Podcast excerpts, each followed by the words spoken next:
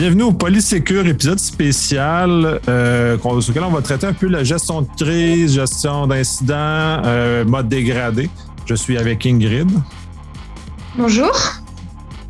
Et on va profiter justement du fait que euh, on, pour la plupart des experts, en tout cas en, technique au niveau euh, cyber, on a brûlé notre dernier week-end à réparer un gâchis monumental où lequel euh, un composant qui est à peu près dans tous les systèmes qui existent, Log4j ou Log4j pour en, plus en français, mais le, le, le 4 dans ce cas-ci, c'est Bref, euh, ce système-là amène à euh, des, gestes concrets et très brutaux. Au Québec, entre autres, le ministre Kerr a décidé de faire fermer tous les sites gouvernementaux qui étaient potentiellement vulnérables. Donc, il a été euh, très rapide à réagir et très violent en termes de, conséquences, mais dans un cas de doute, il a décidé d'aller dans cette, cette optique-là très prudente et éviter d'avoir des instants au lieu d'aller euh, tenter les choses. Aux États-Unis, la directive, c'est de tous les sites doivent être corrigés pour le 24 décembre.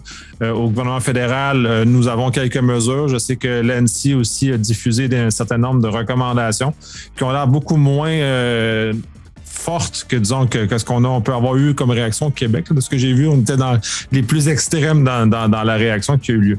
Cela mène, puis là, l'autre problème qui suit, c'est que ça va prendre des semaines, si c'est pas des mois, des années à corriger l'ensemble du problème de Log4j parce qu'il est partout. C'est comme lancer des confettis dans une maison. On en a pour une éternité avant de ramasser l'ensemble de ces confettis-là. Donc, ça devient très pénible et très ardu. Et comme tous nos systèmes sont euh, reposent sur ça, ben là, on a un problème de crise majeure qui est euh, pire que la, pandémie qui nous a causé. Euh, là, j'ai fait de la mise en, mise, mise en bouche. Euh, l'aspect de mode dégradé, parce qu'on va fonctionner en mode dégradé pendant probablement plusieurs semaines, c'est pas plusieurs mois. c'est plus ton approche et ton regard là-dessus que j'aimerais que j'aimerais entendre. Ben oui, avec plaisir. Donc en fait, on constate qu'il y a une hémorragie potentielle et que finalement la réponse pour stopper l'hémorragie, c'est de tout couper. Mais euh, en même temps, on a une transformation sociétale qui vient nous expliquer qu'il faut dématérialiser, tout numériser, parce que ça nous permet de gagner du temps, ça nous facilite le quotidien. Bah ouais, sauf que quand il y a la crise cyber et l'hémorragie qui est là, qu'est-ce qu'on fait? On coupe tout pour stopper l'hémorragie et essayer de garder euh, en fait un monde sans Internet pour garder le numérique et euh, comment ça fonctionne? Et finalement, on se rend compte qu'on a on manque d'anticipation. Et en fait, on, ne sait plus faire dans certaines organisations une fois qu'il n'y a plus le numérique. Et euh, donc, euh, je vous repasserai pas notre maire euh, en France qui a eu la bonne idée de dire vous vous rendez compte, on a dû ressortir le fax, quel drame, quel machin. Non, ce qui est dramatique, c'est que tu ne saches plus gérer certains services de ta ville une fois qu'on a coupé le numérique pour stopper une hémorragie. Et ça, c'est inentendable en fait euh, sur le plan de, bah, l'accès aux services publics. C'est inadmissible de dire à des usagers euh, vous perdez vos droits parce qu'on ne sait plus gérer. Il y a qu'à voir en santé, on vous dit pas ah on ne sait plus gérer donc euh, on ne fait plus de soins. Non, on sait gérer. Euh, la défense va pas vous dire on ne gère plus et donc euh, on va arrêter de combattre. Non, parce qu'en fait, il y a juste une cyberattaque, donc on ne sait plus gérer. Non, on est embêté, ça c'est sûr. Par contre, il y a ce qu'on appelle les procédures dégradées et comment on maintient l'expertise humaine. Mais encore faut-il savoir de quelle expertise parle-t-on. Et en fait, on se rend compte qu'en gestion de crise, on n'a pas de référentiel avec euh, bah, les compétences et les savoir-faire clés qu'on doit maintenir quoi qu'il arrive. Donc finalement, il y a beaucoup d'organisations qui se retrouvent euh, le bec dans l'eau quand euh, la crise arrive parce qu'en fait, ils savent plus faire. Ils ont perdu. Ils ont perdu la connaissance, ils ont perdu le savoir. Moi, j'aimerais simplement qu'on m'explique, à partir du moment où je ne sais plus faire quand il y a la machine, c'est quelle est la maîtrise que j'ai du sujet si je suis plus contrôlée, si je sais plus faire, je peux plus contrôler. Donc là, ça pose d'autres questions plutôt éthiques sur nos dépendances et euh, la maîtrise de, ce que va nous proposer euh, la technique ou la machine. Euh, bon, si c'est que des conséquences matérielles, pas grave. Par contre, s'il y a des conséquences humaines ou sur des droits des personnes, Là, ça devient gênant parce que ça veut dire qu'on ne sait plus expliquer pourquoi il y a eu telle décision ou telle autre, ou pourquoi telle chose ou pas telle autre. Donc, ça me laisse m'interroger. C'est ça, c'est un, réveil assez brutal à savoir que les organisations n'étaient pas prêtes à fonctionner en mode dégradé. Déjà, de un, c'est assez, c'est très grave. tu cites le, cas de la ville, euh, la ville française qui a subi un avarie et qui ne s'est pas encore remis complètement de celui-ci, puisque euh, il, y a, eu un la, la difficulté à remonter les systèmes pour leur euh, faire, puis le, retour en mode dégradé. Mais dans leur cas, c'est un mode dégradé grave, dans le sens où ils ont eu beaucoup de difficultés à pouvoir continuer à opérer. Puis ce qu'on va commencer à, voir, du moins au Québec, parce qu'on a fermé de façon très large, à quel point on va remonter les systèmes et à quelle vitesse ça va se faire, à quelle vitesse on va être capable de continuer à fonctionner avec certains systèmes qui sont euh, non fonctionnels et pendant combien de temps et à quel point les organisations ont encore, les processus savent encore comment effectuer leur travail sans l'aide de la machine. Parce que là, euh, à bien des égards, c'est la machine qui fait le travail, c'est plus l'humain. Mmh. Donc, si l'humain ne fait plus de travail, on a un problème. Bah, il y a aussi euh, toutes les interconnexions entre les différentes administrations ou les différents services. Et là, en fait, avant qu'on remette de l'interopérabilité et des liens entre les uns et les autres, c'est-à-dire qu'il va falloir repasser par le traitement du papier et des courriers papier. Et des, parce que même si je fais, je me coupe d'Internet et je gère ma documentation, à un moment donné, je vais devoir l'imprimer pour la transmettre pour qu'elle soit saisie de l'autre côté, puisqu'il n'y a plus cette interconnexion entre les services. Donc là aussi, il va juste falloir anticiper les conditions de travail et les plaintes des salariés qui vont dire ah non mais moi ça je veux pas avoir à le saisir parce que c'est pas mon taf. Si là on est en mode dégradé, on est en situation d'urgence, donc à un moment donné euh, on se sort les doigts du derrière pour se les mettre sur le clavier et puis en avant on y va quoi. Et ça. Laver ses mains avant de faire ça par exemple. Oui, c'est vrai, c'est pas très Covid. Donc oui, on se lave les mains, geste barrière et tout, pas de problème. Mais bon, Là aussi, c'est quels enseignements on en tire en matière de conception? Parce qu'il y a, OK, on gère la crise dans les organisations et comment je gère le quotidien et comment je maintiens le service et l'activité. Parce que je pense pas qu'on va nous faire cadeau de nos impôts euh, et de nos taxes parce que y a le, tout est bloqué. Non, non, non, non. Tu as intérêt à continuer à déclarer et à faire les mesures parce qu'il faut que le reste continue à vivre. Donc, euh, c'est là où euh, bah, Comment les salariés sont accompagnés bah, quand la tech flanche donc ça, c'est des choses aussi. Euh, et comment on maintient les savoir-faire Donc euh, en santé, euh, on gère. donc on dit bah le robot qui vous faisait la petite incision nickel et puis la petite suture qui va bien pour que la cicatrice soit minime. Bah, il faut juste expliquer aux patients que bah, comme le chirurgien ça fait longtemps qu'il fait plus de cicatrices, bah, il va avoir un truc très moche à la Albator, mais c'est c'est dommage, c'est sur le visage. Mais voilà, c'est-à-dire que attention à l'automatisation, attention à la robotisation, attention aussi dans les procédures. Un service RH, bah oui, il va plus envoyer euh, par mail ses déclarations à l'URSSAF, mais il a intérêt à les envoyer par papier parce que sinon l'entreprise va se prendre une sacrée amende. Entre autres, ça, les processus administratifs, là, on peut, le plus simplement que ça, la les, les, les gens, les, le fait de recevoir son salaire est quand même un élément qui est fondamental dans notre société. Puis là, il y a probablement des entreprises qui vont avoir des difficultés à pouvoir justement continuer à payer leurs employés durant euh, leurs salariés pendant cette période-là. Fait qu'on on, se trouve à des situations qui sont euh, assez graves. Puis en termes de, d'éléments comme ça, on l'a vu au Canada où le gouvernement fédéral a eu un échec monumental sur la mise en place de son système de gestion RH et dans lequel il y a des employés qui n'ont pas été payés pendant six mois parce que le système était brisé. C'est grave. Oui. Après qu'on ne paye pas les éléments variables, c'est une chose. Par contre, il y a un salaire de base qui fait partie du contrat et ça, ça peut se payer par chèque. C'est pas parce qu'on n'est pas en capacité de faire le virement automatique que ça peut pas se faire. On a eu le même problème avec certaines administrations avec le changement de, système d'information pour la paye et, et euh, les excuses, c'est le logiciel qui a bugué. Oui, mais ça ne veut pas dire que tu ne peux pas maintenir le salaire de base, que tu ne saches pas payer les éléments variables parce que tu ne peux pas les compter. C'est une chose. Enfin, moi, en même temps, quand on m'a formé, je, l'entends, c'est du fait de masse. Parce que on sait calculer et on sait faire une paye à la main. Bon, maintenant, c'est vrai que sur 5000 agents, c'est compliqué et ça, il n'y a pas de souci. Par contre, on sait donner un, des chèques mais pareil, c'est revenir à la main et à la procédure papier.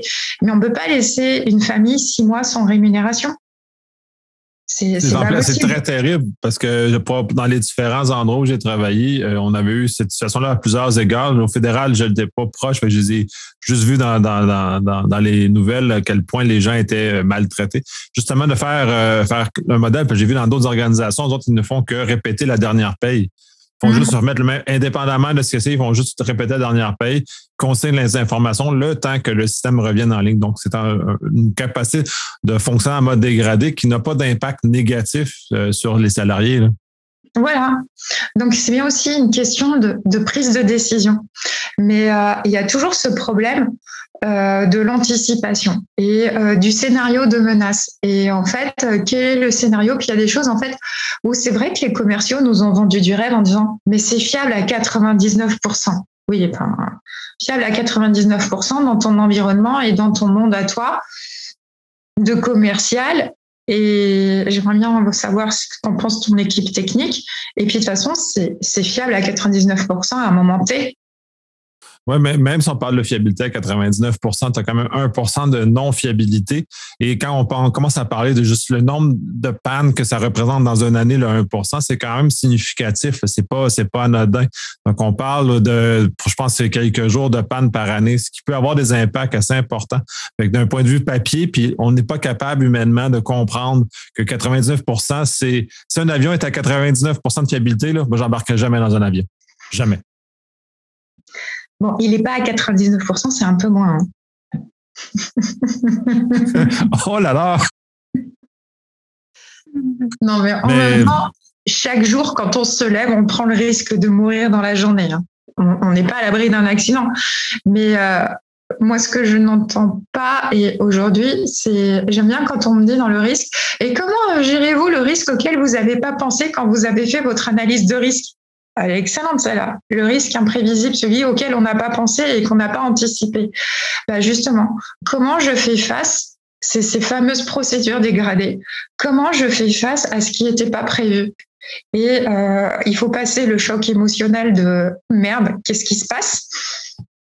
Donc euh, le, moment d'effroi du collaborateur quand il découvre euh, la panne ou le dysfonctionnement ou le bug. Encore là, comme on dit, ça c'est bien, c'est quand on découvre qu'il y a eu quelque chose. Et en fait, on appelle ça gestion de crise parce que ça nous bloque. Maintenant, il y a aussi le truc magique, c'est la fuite ou le cheval de Troie, la personne qui est dans notre organisation et on ne le voit pas et il est là. Et, en fait, c'est comme la fuite, la chasse d'eau qui fuit. Ça fuit, mais on gère pas parce qu'en fait, on n'est pas encore dérangé. Donc finalement, je dis, cette gestion de crise, elle est plutôt saine dans la mesure où, ok, tout est tombé en rade, donc tout est en panne, donc en fait, euh, c'est le bordel, mais c'est peut-être moins toxique que cette fuite d'eau, euh, comme la fuite de la chasse d'eau, qui est juste catastrophique parce qu'en en fait, tant qu'on l'a pas identifiée, on ne sait pas où est cette fuite, et ben en fait, on a un petit problème, c'est que ça fuit toujours et qu'on ne sait pas stopper et on ne sait pas réagir, on ne sait pas agir. Le problème ben, associé à ça est pire au niveau de l'information. Puis ça, c'est le, problème un peu parce cette analogie de la fuite de la, chasse d'eau. Parce que de l'eau, c'est techniquement, c'est fongé. Fait que si tu en perds, tu en remets d'autres, tu pas de problème. Mais le et l'argent, c'est la même chose quand on parle des institutions financières ou tous ces organes qui, qui peuvent perdre de l'argent, euh, ils s'en balancent un peu parce qu'ils peuvent remettre de l'argent. C'est comme remplir mm. le, re-remplir. C'est pas grave. Mais quand on parle d'information, quand celle-ci elle est perdue, mais elle est perdue pour toujours parce qu'elle est, elle est euh, copiable, elle est transmissible, elle est de mm. tout ça. Fait on a causé un dommage permanent à la personne que son dossier a fuité. On parle dans, le milieu de la santé, par exemple, si le dossier a fuité, on ne peut pas juste remettre le dossier dans, dans, dans, dans, la chasse, puis ça va revenir. Le dossier, il, a pris sa propre vie. Il est ailleurs, il est mm. rendu dans des marchés hauts. Fait que c'est, ça, devient encore plus terrible. Puis là, c'est le dommage est permanent et long terme pour les entreprises et euh, qui, font, qui laissent ça circuler. Ben voilà. Et ça, c'est des choses, pour l'instant, où je trouve qu'on est encore pas suffisamment bon. Donc, euh, et que moi aujourd'hui, quand on me parle de la crise, on me parle souvent de stopper l'hémorragie et puis euh, comment on repart. Et puis, euh, bah ouais, mais comment on repart? Mais juste la continuité d'activité, le plan de continuation d'activité. Qu'est-ce que vous avez à proposer? Et au final, c'est souvent des coquilles vides et des lettres d'intention. Mais concrètement, les procédures, on ne sait pas mettre en, en œuvre. Pourquoi? Parce qu'en fait, on n'a pas maintenu l'expertise humaine. Et, tant et en fait, on aura beau dire Ah, bah oui, mais on remplace et on reprend la main et on fait à la place de la machine. On fait à la place de la machine, mais on ne sait plus faire sans la machine. on a perdu, c'est ça. Puis les, PCA sont souvent des mesures, c'est ça, comme tu parles de coquille vide, c'est juste parce que les gens n'y croient pas.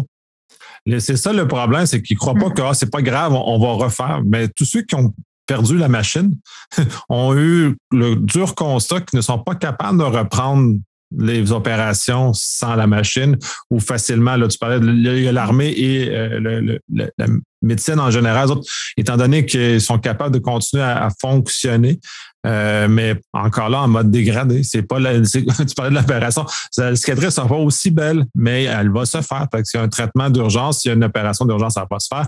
Il n'y a aucun souci. Qu'est-ce qu'on parle de cosmétique? Peut-être un peu moins. bah, c'est pas, pas, pas, urgent. Elle peut attendre. Hein. On va lui recommander d'ailleurs d'attendre un petit peu parce que sinon, va avoir son lifting va être un peu moins beau. Quoi. Mais c'est pas vital. Enfin, c'est pas vital. C'est pas ça, dépend de la euh, hein. ça, dépend de la tête qu'on a. Bon, oui, mais en même temps, puis de toute façon, avec le COVID nous a permis de voir justement comment le système de santé est capable d'encaisser un coup, un coup violent de, de pour ton lifting. Quand ben, pour ton lifting, mets ton masque. ça, aide, oui, c'est une façon, mais en même temps, la surcharge du système de santé a fait justement repousser toutes les opérations non, non pressantes comme celle-là, non urgentes, donc ont été euh, reléguées euh, très, très loin. Donc, on a mis beaucoup plus d'énergie sur ce qui était urgent. Donc là, le système a déjà été testé. on voit à quel point celui-ci est à la limite de rupture à bien des égards. En, la plupart des, zones occidentales dans lesquelles on a des systèmes euh, étatiques qui sont en arrière, on, a, on a poussé ça loin. Là. Et ben, en fait, euh, ton analogie avec la crise Covid, c'est vrai que la crise Covid dans le monde de la santé a, a bien montré la problématique de la gestion des maladies chroniques. Et comme quoi, c'était pas forcément évident.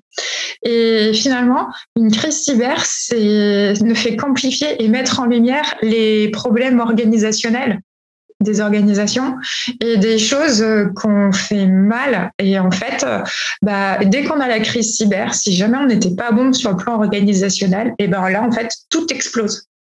Et c'est là où, en fait, euh, le problème, c'est que le, personnel va craquer et, et ça va clasher. après, bah, là aussi, hein, dans les organisations, quand on commence à nous dire utilisez votre matériel perso parce que le matériel, vu la durée de vie d'un ordinateur, tant qu'à faire, change le matos. Parce que de toute façon, dans le plan d'investissement de l'entreprise, j'ai jamais vu une entreprise où les ordinateurs ils duraient 20 ans.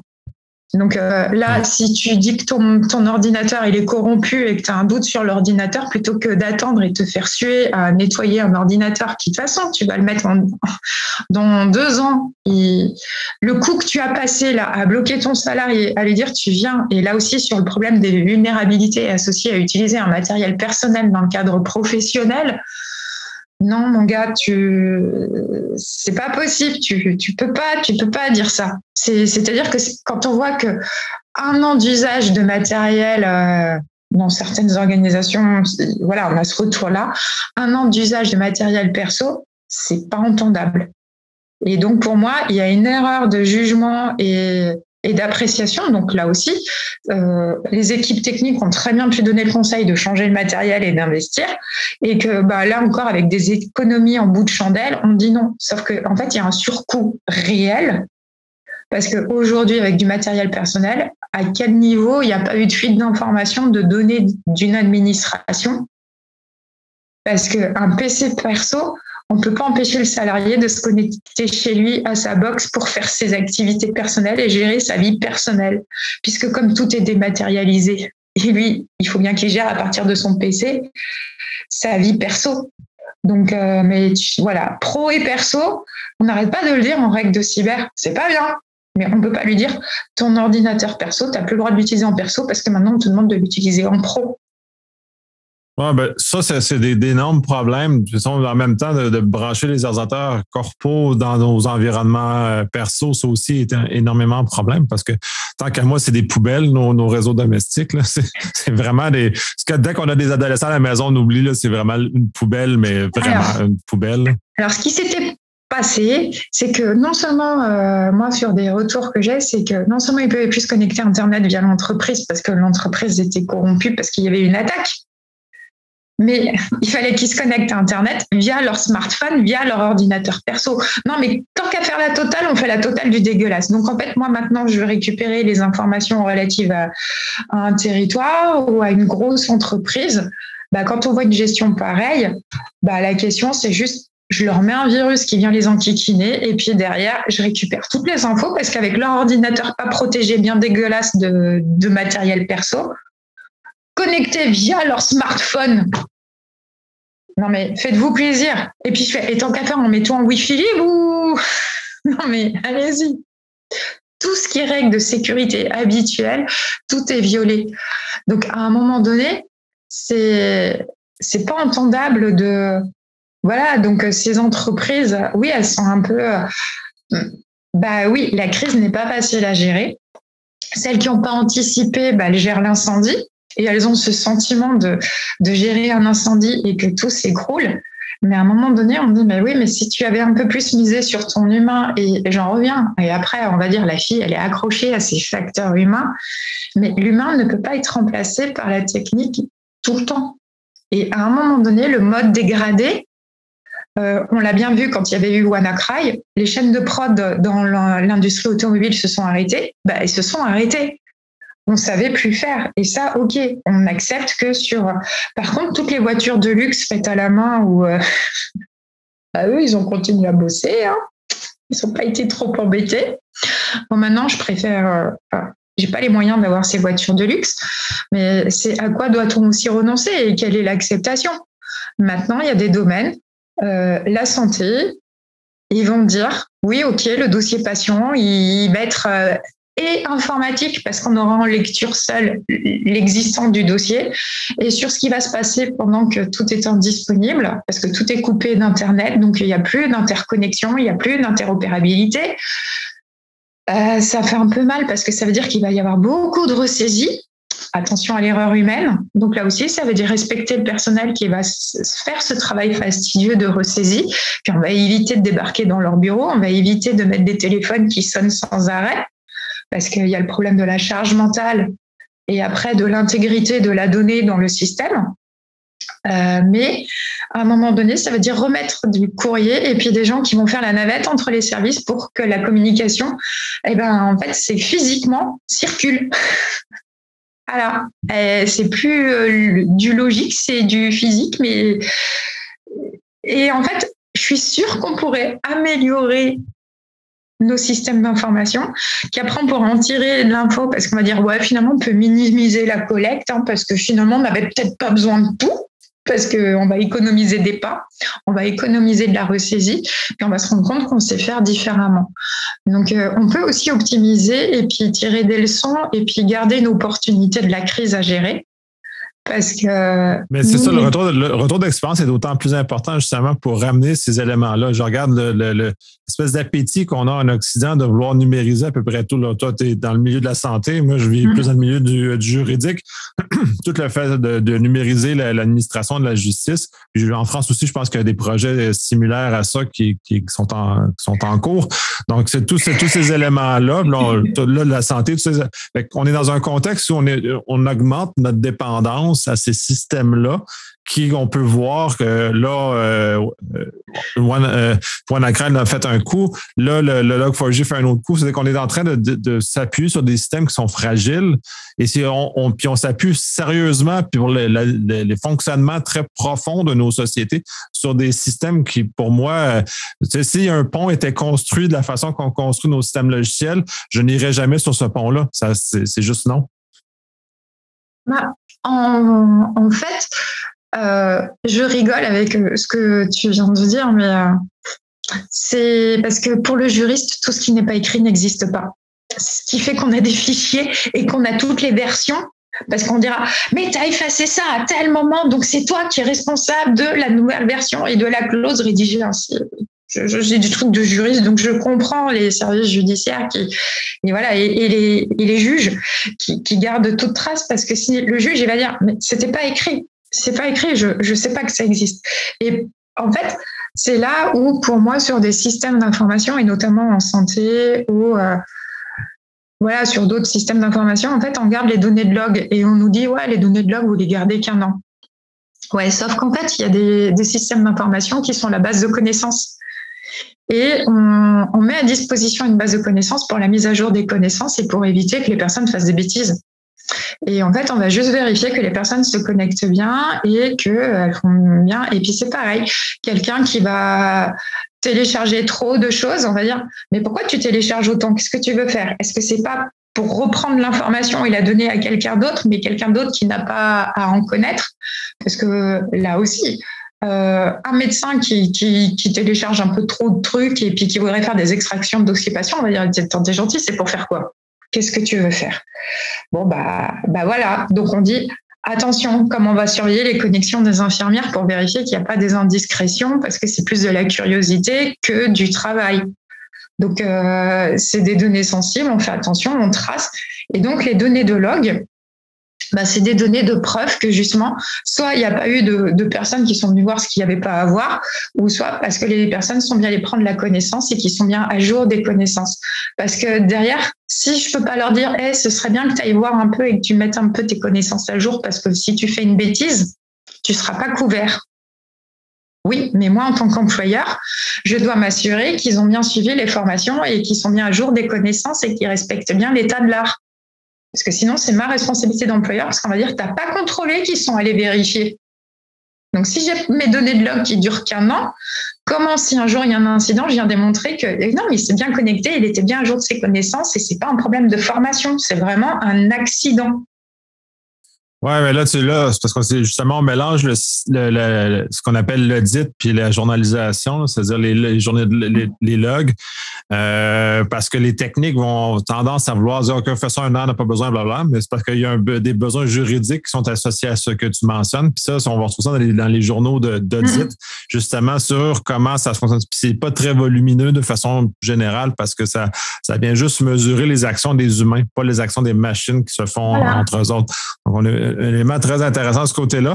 Euh, on va conclure sur ça. Euh, je suis un peu contraint dans le temps. Mm-hmm. Autant au début, j'ai dit Log4j euh, et, le moment de, de, chose de l'heure, ben, ça contraint aussi mon horaire aussi. donc, on a abordé la gestion de crise de mode dégradé. Donc, ça, on va sûrement revenir parce que ça ne sera pas, c'est pas la fin, la fin de tout ça. merci énormément. c'est encore très intéressant. Mais il n'y a pas de souci. Puis de toute façon, euh, l'humain est très riche et puis il y a toujours des axes d'amélioration. C'est des sujets sur lesquels je travaille et puis euh, euh, peut-être par des retours d'expérience, je pourrais être plus concrète. Donc, à rediscuter plus tard. Oui, merci. Merci.